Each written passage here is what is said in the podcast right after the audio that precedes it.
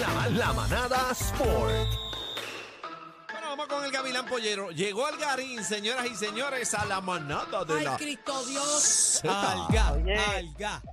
Vamos a darle, vamos. Oye, tú sabes que ayer, saludos a todos, espero que estén todos bien. Ayer se me olvidó preguntarle porque yo sé que Bebé es fanática del boxeo. ¿Llegaste a ver la pelea de Eros Spence y Con Crawford. No, no vi nada. ¿No viste nada? No vi Lo que le dieron, lo que le dieron fue una azurra, ¿A quién? mano. ¿A quién? A Crawford, A Spencer. a Crawford. Estás loco, No, no, Crawford pues, no, partió. no, Crawford tiene una, pero, eh, óyeme, esta era la Así que es pelea, al revés, eran, cam- cacique. No, pues lo que eran dije. campeones, campeones invictos, o sea, Errol Spence era campeón invicto, eh, Crawford treinta y pico, o sea, 30, 36 creo que era, ¿Hubo 36, sangre? 30. Uh, No, ¿qué? Si es que lo desmanteló. Pararon o sea, la pelea, la Crawford- pararon. No, no la vi, no, no, la la vi. pararon. Sí, era una pelea, era una pelea que pues, se supone que no llenó, bueno, no te puedo decir que no llenó las expectativas porque a lo mejor el que es fanático de Crawford se la vivió, pero era una pelea que muchas, muchos pensábamos, yo era uno de ellos, que yo me incluía como que iba a ser un peleón. Lo que Crawford cogió, o sea, lo que Crawford le hizo a Spence era, eh, fue, o sea, le- bueno, había, había cláusula de revancha. Ahora mismo esa revancha hace cero sentido, porque es que le dio una chiva. o No, sea, le dio- no, No es la Crawford. Míralo ahí, bebé. Mira, mira Crawford mira, lo que mira hace. eso, mira eso. Mira a Crawford. Crawford está antes, pero estos son, estos son, estos son dos, dos, dos ¿Dos qué? tipos heavy, Eran dos invictos, dos peleadores invictos ahora mismo. eh, Creo que 26 este, peleas tenía este Spence y 30 y pico tenía Crawford. Eran Crawford es la bestia. ¿Son Crawford es la bestia. estadounidenses o no? Eh, ¿Qué? Sí. ¿Son estadounidenses los dos? Sí, sí, sí, sí, sí, pero... Ese sí, sí, ahora- sí, me suena. pero- Ah. Hacho, pero lo que le dio fue pastique eso, by the way, ya, yo no sé si van a hacer la revancha, supuestamente la revancha, lo que yo leí fue que si había una revancha por parte de Spence, supuestamente eran 154 libras, porque esta pelea fue en 147, se supone que fueran 154 libras. Una de las No, pero cosas que se, dijo se Spence- dieron duro.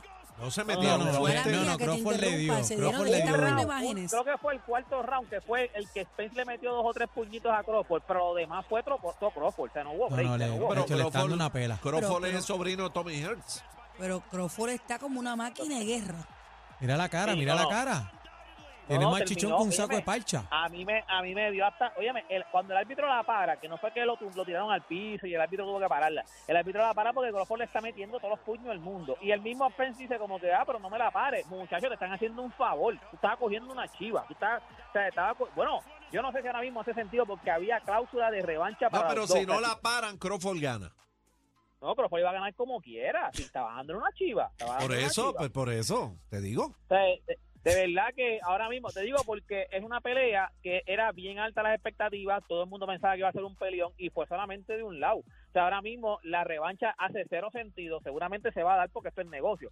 Ahora mismo, pero, pero hace cero sentido. Yo no sé qué puede hacer ahora mismo ahora Spence que tú digas, pues mira, ah, tiene que arreglar estas cositas y le hace una buena pelea a Crawford, porque es que no hubo pelea, ¿me entiendes? No es una pelea que tú digas, no, mira, le entraron dos o tres puños y lo, o lo cogió con las manos abajo y lo tiró como un zapato. No, no, no. Fue una pelea que Crawford dominó completamente. So, ahora mismo yo no sé si van a ejercer la revancha que hay estipulada. Esto estaba en el contrato. Si perdía Spence había revancha, si perdía Crawford había revancha. Ah, pues hay revancha, pues hay revancha. Bueno, pero hay que ver ahora porque hay revancha. Muchas veces esta revancha se hace porque son invictos y ellos dicen, mira, si yo pierdo, a lo mejor fue un- por un peleón o, sea, o fue por fue una pelea cerrada y yo quiero mi revancha. Pero a ti te dieron una pela. A ti te dieron una pela. Bueno, vamos a ver. Mira, envía a producción la foto para que usted vea cómo va quedando la cancha de los futuros gallitos de Isabela. Usted recuerda que nosotros Ah, hablamos... Ah, me lo, di- me lo dijeron en Isabela, que eso está a otro nivel, que van Sí, por encima lindo. este año.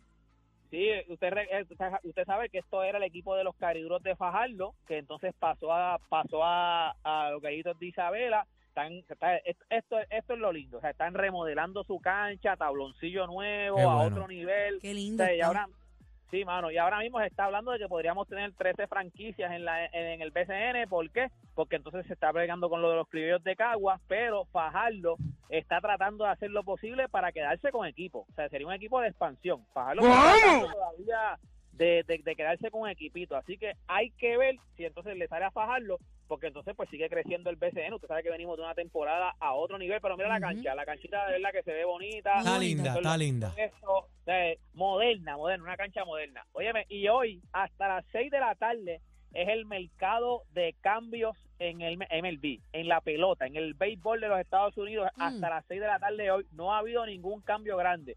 El único cambio que se ha, que se ha, han habido cambios pequeños. El único cambio que tú puedes mencionar grande fue el de Justin Verlander, que estaba con los Mets de Nueva Él era, él estaba con Houston. Él pasa a los Mets y ahora los Mets lo cambiaron para Houston otra vez. So, vuelve para Houston Justin Verlander.